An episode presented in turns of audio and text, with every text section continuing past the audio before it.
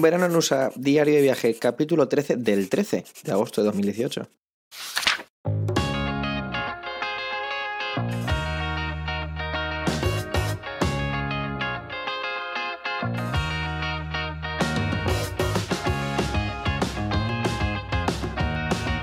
Hola y bienvenido a Verano en USA, un podcast de Milcar FM, un diario de vacaciones en el que yo, Javier, te cuento mi verano en los Estados Unidos Ponte cómodo y disfruta conmigo de las aventuras que me van sucediendo.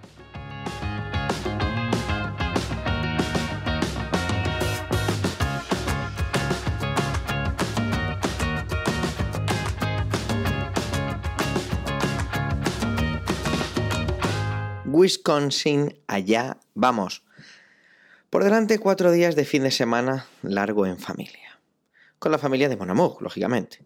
Nos juntaríamos en, una casa alquilada en Wisconsin Dells, a unas seis horas de viaje de aquí, del cuartel general, Kokomo. Wisconsin, el estado de Wisconsin, está justo encima de Illinois, a la izquierda de los Grandes Lagos.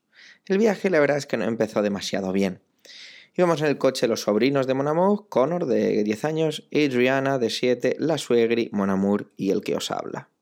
Para empezar, conseguir meter todo en el maletero te aseguro que no fue fácil y al mismo tiempo también te aseguro que el maletero de un Subaru Outback no es pequeño. Tuve que hacer malabares, tanto que acabé quitando unos accesorios del mismo. Llevábamos simplemente una hora de camino cuando Adriana anunció que se estaba mareando y que quería vomitar. Menos mal que la niña nos avisó, ya que en un rápido movimiento conseguimos una bolsa de plástico, se la dimos, le sujeta la cabeza y ella que fue a parar el desayuno. La verdad es que era una muerte anunciada. Desde que habíamos empezado el camino no paraba de mirar el móvil con la cabeza hacia abajo. Yo en varias ocasiones le dije, Adriana, no pongas así la cabeza y échala para atrás. Eso sí, en un perfecto inglés. Pero no me hizo ningún caso. ¿Qué sabré yo que trabajo con niños? Pero ya está. La verdad es que ese fue el único contratiempo del viaje. ¿eh? Tras parar para depositar el vómito y ventilar el coche, decidimos comer. Adriana no puso oposición y se metió entre pecho y espalda un bocadillo algunos atascos después, otras obras más tarde, y cambiando dos veces de estado, llegamos al lugar donde se había alquilado la casa. El paisaje no se transformó mucho, la verdad. Creía que a lo mejor podría ser bastante diferente. Sí que es cierto que aparecieron algunas ondulaciones, pero seguía siendo bastante plano. Y algunas formaciones boscosas de grandes y esponjosos árboles verdes, pero el maíz y las hojas seguían por allí presentes. Entramos en la casa y me puse a echar cuentas del número de personas que se supondría que nos juntáramos allí y el número de camas. No me salían las cuentas por ninguna parte. La casa era bonita y nueva, de hecho está sin terminar. Al lado tiene un pequeño cenagal y poca zona donde los niños pudieran jugar, lo que planteó un problema. Contando con el basement eran tres plantas, tres baños y cinco habitaciones. Las cuentas seguían sin salirme. Fuimos los primeros en llegar. No mucho más tarde llegó la tía de Monamug, Laura, con los primos Curtis y su esposa Misty, los niños Wyatt y Owen de 6 y 3 años y también el primo Ryan de 22. Casi de continuo llegaron primos de Minnesota, el estado que está justo a la izquierda de Wisconsin, Wendy y su marido Jamie con tres niñas, Michaela de 15 años, Brielle de 12 y Emma de 9, y el pequeño Max de solo 2. No sé cómo narices hicieron para meterse ellos y su equipaje en el coche que traían. De momento éramos todos esos. Las cuentas no me salían. La idea era ir, a, cenar al pueblo de Dells, así que así lo hicimos. A la vuelta tocaba organizarse para dormir, ya que más, que más gente incluso vendría aquella noche y al día siguiente. Las cuentas no me salían. Finalmente las niñas dormirían en los sofás del salón, francamente muy cómodos, los niños en las moquetas de las habitaciones y los autos en las camas. Ryan trajo un colchón hinchable y durmió con Mon y conmigo abajo en el basement, donde había otra cama. Y aparte de eso, había hacía un frío ahí abajo que ni al otro lado del muro. A eso de las once y media de la noche yo ya estaba en la cama leyendo El asesinato de Sócrates, llegó el hermano de Monamug, padre de Connor y Adriana, Christopher, con su mujer Kelly y el bebé Logan. Ya era hora de levantarse y prepararse para el Monte Olimpo. La idea era un parque de atracciones de ese nombre, Monte Olimpo, y también parque acuático que hay en la zona de Dells. Descubrí que esta familia viene muchísimo por aquí, y es como su lugar favorito para pasar unos días juntos, típicas tradiciones de juntarse y hacer lo mismo año tras año.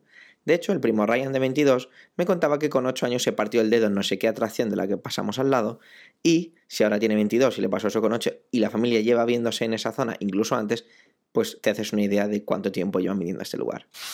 Dels es un pequeño pueblo, pueblo preparado exclusivamente casi para el turismo. Lo cruza un grandísimo río, grande y ancho, y todos son pequeños parques de atracciones y acuáticos. No son muy grandes, pero sí evidentemente satisfactorios y también hay atracciones como las escape rooms que se están poniendo tanto de moda, pasajes del terror, tours en barco, dentro de los tours de barco en el río, perdón, en el río diferentes tipos, resorts, hoteles, spas, vamos, un complejo turístico y nada más. Allá que fuimos, el Monte Olimpo nos esperaba. 39 dólares la entrada más 20 dólares por el parking. Pero la prima Wendy había conseguido hacía meses una oferta en internet y sacó las entradas por 5 dólares. Y menos mal. Ya me dolían casi esos 5 dólares. Bueno, estoy exagerando, como para haber pagado 39. Éramos un pequeño ejército que estableció su base en la piscina de los pequeños y una hora para juntarnos y comer. Yo me dediqué a jugar con los niños en el agua y poco más. Antes de que diera la hora de comer, Ryan y Briel sugirieron de ir a una piscina que se llama Las Olas de Poseidón o La Furia de Poseidón. Y allá que fuimos. Una gran piscina en la que cada cinco minutos se producía una ola, una gigante. La verdad es que todo son risas hasta que una mujer gigante se te echa encima y no sabes si te estás ahogando en el agua o en sus pechos. Como dije, habíamos quedado para comer. Salimos al parking, ya que la suegra y la tía habían preparado sándwiches como para ese pequeño ejército de maniobras. Allí, al sol abrasador del asfalto, ya que, como he sabido, en el parque de atracciones no se puede meter comida. Lo mejor es que antes de ir a comer y después de la, de la, gran, de la gran mole barra mujer que se me abalanzó encima, decidí quitarme las penas o celebrarlo con un Mai Tai, un cóctel que según pedí y vi su preparación me hizo arrepentirme de haberlo hecho, ya que era prácticamente todo alcohol y unas gotitas de zumo para darle color. Súmale eso, el estómago vacío, el calor del asfalto, pues eso, me pareció ver a Zeus en varias ocasiones, mientras imploraba al dios Apolo que por favor apartase un poquito el sol. Tras la gran comilona a base de patatas fritas, calor intenso del asfalto, sándwiches, calor intenso del asfalto, refrescos con más azúcar que otra cosa, ah, y calor del asfalto, había que volver al agua. Y yo, como soy un mandado, pues allá que fui, hasta que sentí un olor a tostada. Sí, a tostada en mi cuello, brazos y cara, que decidieron camuflarse con el color de la pasión. Me refugié, en una sombra y me dediqué a mirar lo que allí estaba pasando, mientras tragua de agua fría viene, tragua de agua helada va. Mucha, mucha, mucha gente de origen latino. De vez en cuando veías algunas familias eh, indias o alguna familia asiática, pero lo que más eran los latinos. Desconocía totalmente que hubiera tantas comunidades aquí, pero bueno. El día se me iba haciendo largo y Cronos, dios del tiempo, decidió atender las plegarias que Apolo había ignorado. El parque cerraba a las 7 pm. Todo un regalo. Decidimos celebrarlo con un par de montañas rusas, la verdad, muy divertidas. Soy más de montaña rusa que de otro tipo de atracciones. Esas cosas que te cuelgan, o, el tipo péndulo, o que te sacuden. Sin embargo, las montañas rusas sí que me, sí que me gustan. Por una, serie, por una serie de cosas que no voy a despotricar aquí, acabamos saliendo los últimos del parque. Y yo, en lugar esta vez de implorar a los dioses, acabé cagándome en ellos. Vuelta a casa, ducha y cena a base de tacos. Comer era un poco como el Grand Prix, ya que no había sitio y no querías ni mancharte a ti, ni manchar al que tuvieras al lado, y ya os digo que era más un ejercicio que una comida. Encima llegaron Abby, hermana de Wendy, y su marido Jesse. Conversaciones que se alargaban en la noche dan paso a mañanas tardías dominadas por los más pequeños. Así empezó el día siguiente. Tarde y los adultos usaron la excusa de la siesta de los niños tras su primera ingesta para así descansar ellos, lo que hizo que muchos adultos nos quedáramos viendo Netflix sin parar, película tras película, y no hiciéramos nada. Yo aproveché para empezar el libro de James Bond, El Doctor No, y a ver si el agente 007 me proponía alguna manera de escapar de allí, porque hubo algunos adultos que sí consiguieron escapar. Yo no tuve esa suerte. Eran más de las 2 de la tarde y ni siquiera habíamos comido, algo que te aseguro que es más que insólito aquí. Los rostros de los adultos resacosos empezaban a ensombrecerse, mientras que las matriarcas, la suegra y la tía Laura, también parecían empezar a cabrearse. El resultado fue una calma tensa que se prolongaba en el tiempo mientras el silencio se producía y se mantenía de, de manera totalmente ensordecedora. Decidimos ir a pasear y buscar algo de comer. Tienes algunas fotos del pueblo en Instagram en verano en Usapod, pero vamos, la verdad es que nada especial. Acabamos una hamburguesería famosa del estado, es comida rápida, ¿vale? Tipo McDonald's, que se llama Kubler's. Es famosa porque le echa mantequilla a todo lo que se le puede echar mantequilla, es decir, a todo. Tras esa gran excursión, vuelta a casa para no hacer absolutamente nada. Es una lástima que perdiéramos el tiempo allí. Me habría encantado coger uno de esos barcos, hacer un tour, o simplemente coger el coche e ir a otro pueblo cercano, pasear por alguna zona boscosa, lo que fuera Lo único bonito de aquel día fue un pequeño ciervo que salió a recibirnos al llegar a casa. Era precioso y joven. En cuanto nos bajamos del coche, saltó y desapareció entre los árboles. Parecía una especie de metáfora o mensaje hacia mí. Intenta escapar de aquí. Supongo. De repente llegó más gente. Jameson, la verdad es que no recuerdo quién es pariente, con su mujer Sharon, que llevaba un ciego espectacular a las siete y media, ocho de la tarde, acompañado de la hija de Jameson, Abby, Abby 2.0, más su novio, Ali, que en cuanto supo que era español no dejaba de preguntarme cosas ya que estaba aprendiéndolo en la universidad. Un chaval muy majete. Cena a base de perritos calientes y otra vez conversaciones prolongadas, esta vez junto a un fuego que hicimos. Me fui al rato ya que la borrachera de muchos empezaba a ser de graciosa a pesada y la noche acabó casi al amanecer cuando Logan, el pequeño bebé, decidió vengarse de los ruidos de la noche con las primeras luces del alba reclamando su biberón. Fui de los primeros en acompañar al bebé al levantarme, lo que valió para ir cargando el coche, esta vez mucho más fácil ya que había que llevar muchas menos cosas. Prácticamente no lo habíamos comido todo.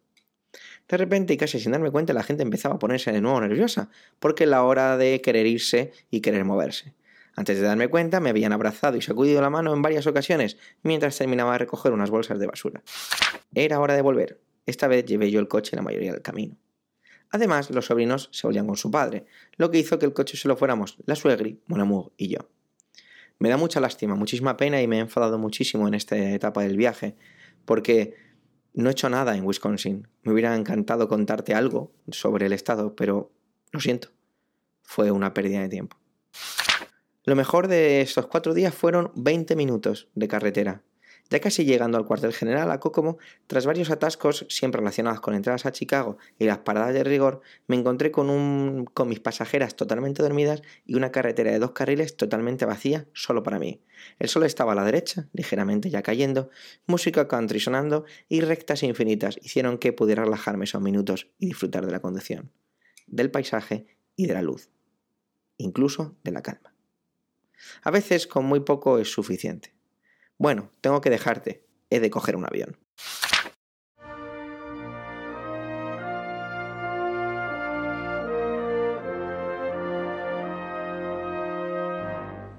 Acabo ya la página del diario de hoy, no sin antes agradecer que estés ahí, acompañando mi camino.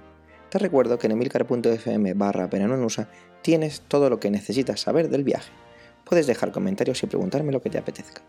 También puedes seguir el podcast en Instagram como Verano en USA Pod y escuchar el score en Spotify como Verano en USA-medio playlist.